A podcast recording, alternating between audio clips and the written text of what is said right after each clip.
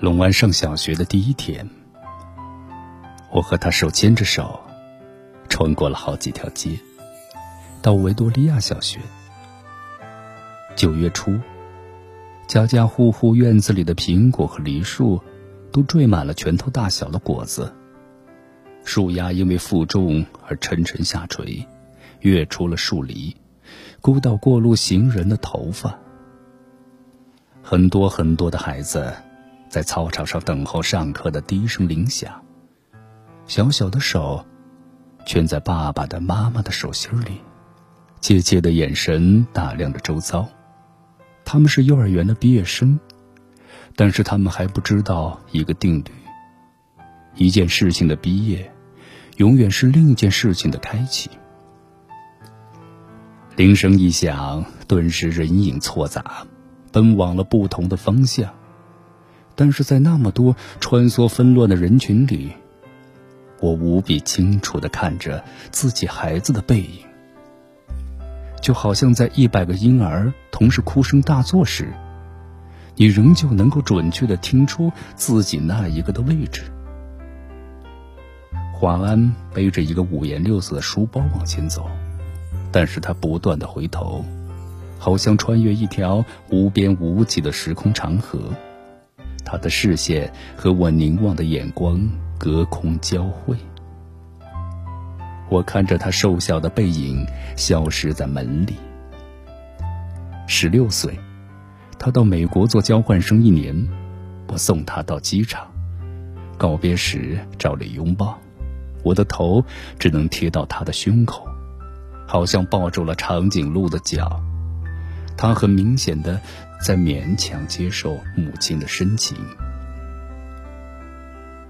他在长长的行列里等候护照检验，我就站在外面，用眼睛跟着他的背影一寸一寸往前挪。终于轮到他，在海关窗口停留片刻，然后拿回护照，闪入一扇门，悠忽不见。我一直在等候，等候他消失前的回头一瞥，但是他没有，一次都没有。现在他二十一岁，上的大学正好是我教课的大学，但即使是同路，他也不愿搭我的车；即使同车，他戴上耳机，只有一个人能听的音乐，是一扇紧闭的门。有时他在对街等候公交车，我从高楼的窗口往下看，一个高高瘦瘦的青年，眼睛望向灰色的海。我只能想象，他的内在世界和我的一样，波涛深邃，但是我进不去。一会儿公交车来了，挡住了他的身影，车子开走。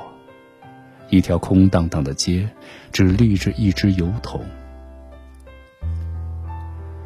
我慢慢的、慢慢的了解到，所谓父女母子一场，只不过意味着，你和他的缘分，就是今生今世不断的在目送他的背影，渐行渐远。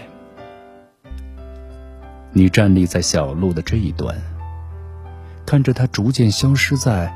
小路转弯的地方，而且，他用背影默默告诉你，不必追。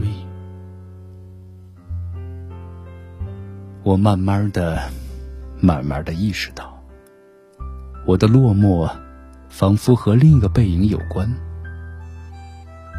博士学位读完之后，我回台湾教书，到大学报到的第一天。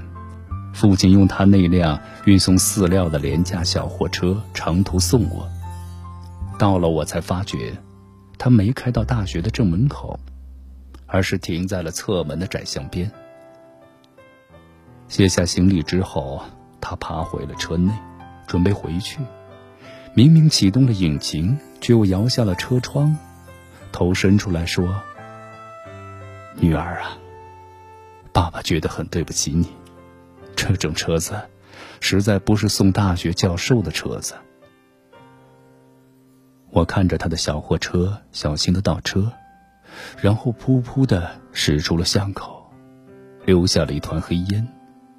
直到车子转弯看不见了，我还站在那里，一口皮箱旁。每个礼拜到医院去看他，是十几年后的时光了。推着他的轮椅散步，他的头低垂到胸口。有一次。发现排泄物淋满了他的裤腿，我蹲下来用自己的手帕帮他擦拭，裙子也沾上了粪便。但是我必须就这样赶回台北上班。护士接过他的轮椅，我拎起了皮包，看着轮椅的背影，在自动玻璃门前稍停，然后没入门后。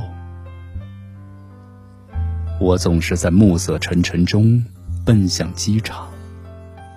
火葬场的炉门前，棺木是一只巨大而沉重的抽屉，缓缓地往前滑行。没有想到可以站得那么近，距离炉门也不过五米。雨丝被风吹斜，飘进长廊内。我掠开。雨湿了前额的头发，深深、深深的凝望，希望记得这最后一次的目送。我慢慢的、慢慢的了解到，所谓父女母子一场，只不过意味着，你和他的缘分就是今生今世，不断的在目送他的背影渐行渐远。你站在小路的这一端，看着他逐渐消失在小路转弯的地方，而且，他用背影默默告诉你：不必追。